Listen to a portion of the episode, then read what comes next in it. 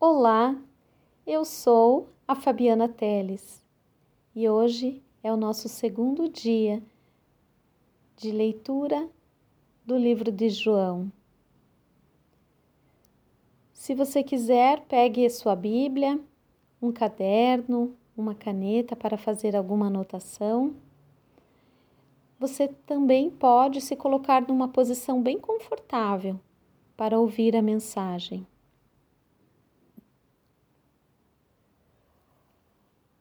Dois dias depois, houve um casamento no povoado de Canaã da região da Galileia, e a mãe de Jesus estava ali. Jesus e os seus discípulos também tinham sido convidados para o casamento. Quando acabou o vinho, a mãe de Jesus lhe disse: O vinho acabou. Jesus respondeu: Não é preciso que a senhora diga o que devo fazer. Ainda não chegou a minha hora. Então ela disse aos empregados: Façam o que ele mandar. Ali perto estavam seis potes de pedra. Em cada um cabiam entre 80 e 120 litros de água. Os judeus usavam a água que guardavam nesses potes nas suas cerimônias de purificação. Jesus disse aos empregados: Encham de água esses potes. E eles o encheram até a boca. Em seguida, Jesus mandou: Agora tirem um pouco de água destes potes e levem ao dirigente da festa.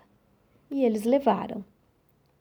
Então, o dirigente da festa provou a água e a água tinha virado vinho. Ele não sabia de onde tinha vindo aquele vinho, mas os empregados sabiam. Por isso, ele chamou o noivo e disse: Todos costumam servir primeiro o bom vinho e depois que os convidados já beberam muito, servem o vinho comum. Mas você guardou até agora o melhor vinho. Jesus fez esse seu primeiro milagre em Caná da Galileia. Assim, ele revelou a sua natureza divina e os seus discípulos creram nele. Depois disso, Jesus disse à sua mãe seus irmãos e a seus discípulos, e eles foram para a cidade de Cafarnaum e ficaram ali alguns dias. Alguns dias antes da Páscoa dos judeus, Jesus foi até a cidade de Jerusalém. No pátio do templo, encontrou pessoas vendendo bois, ovelhas e pombas, e viu também os que sentados às suas mesas trocavam dinheiro para o povo. Então ele fez um chicote de cordas e expulsou toda aquela gente dali, e também as ovelhas e os bois. Virou as mesas dos que trocavam dinheiro e as moedas se espalharam pelo chão. E disse aos que vendiam pombas: Tirem tudo isto daqui, parem de fazer da casa do meu pai um mercado. Então, os discípulos dele lembraram das palavras das Escrituras Sagradas que dizem: O meu amor pela tua casa, ó Deus, queima dentro de mim como fogo. Aí, os líderes judeus perguntaram: Que milagre você pode fazer para provar que tem autoridade para fazer isso? E Jesus respondeu: Derrubem este templo e eu o construirei de novo em três dias.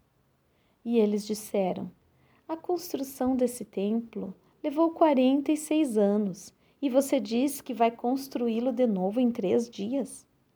Porém, o templo do qual Jesus estava falando era o seu próprio corpo. Quando Jesus foi ressuscitado, os seus discípulos lembraram que ele tinha dito isso e então creram nas Escrituras Sagradas e nas palavras dele.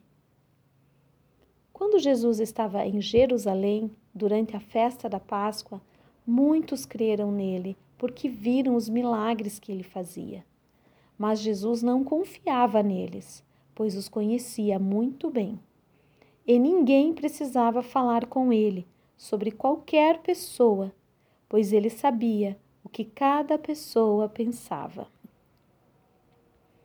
Agora, nos próximos minutos, eu vou fazer uma explicação baseada no meu próprio entendimento diante de algumas revelações que eu tenho quando eu vou fazendo a leitura, de acordo com os meus estudos.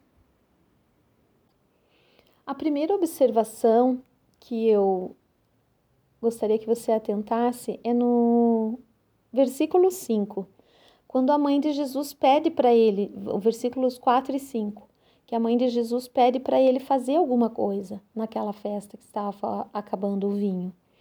E aí Jesus pega e aparece pelo, pelos textos que nós lemos que Jesus fala assim: o que, que eu tenho a ver com isso, mulher?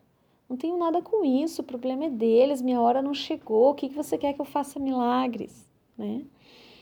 Eu fico imaginando que provavelmente ela solicitou, essa mãe solicitou para esse filho fazer alguma coisa, porque Jesus, na sua trajetória, desde menino, desde pequeno, provavelmente na casa com os pais, nos seus relacionamentos com os vizinhos, com os amigos, na sua trajetória até aquela idade, provavelmente ele era um solucionador de problemas.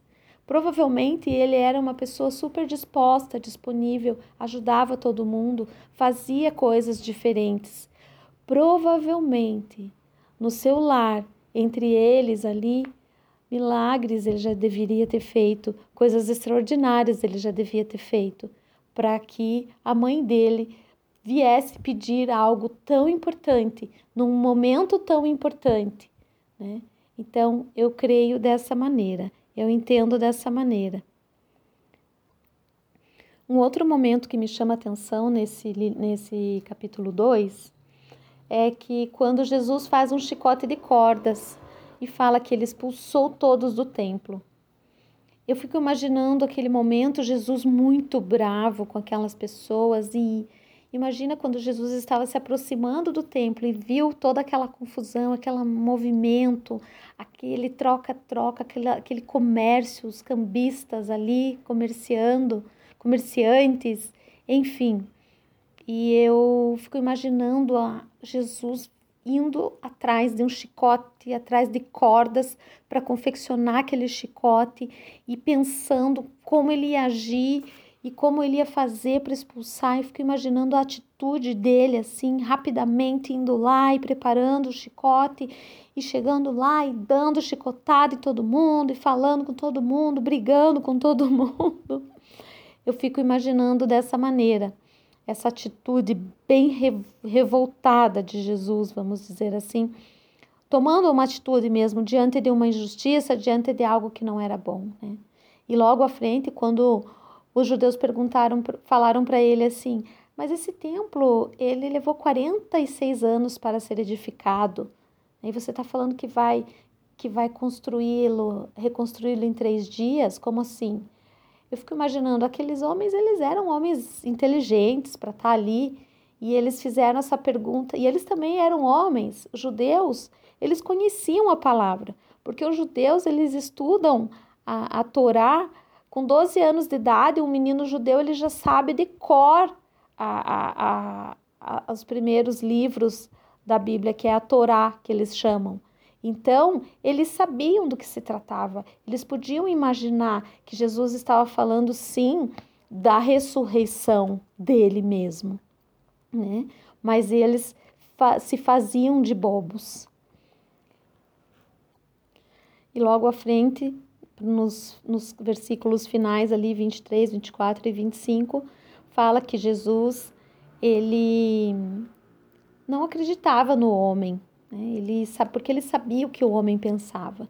Então, com certeza, Jesus sabia que esses homens sabiam quem ele era, porém eles eram maldosos e não queriam uh, se render, né? Não queriam se render a Jesus. Porque aqui diz assim que Jesus sabia o que eles estavam pensando. Jesus sabia o que estava no homem. Jesus sabe que nós temos o livre arbítrio. E Jesus sabia que eles escolheram não escolher Jesus.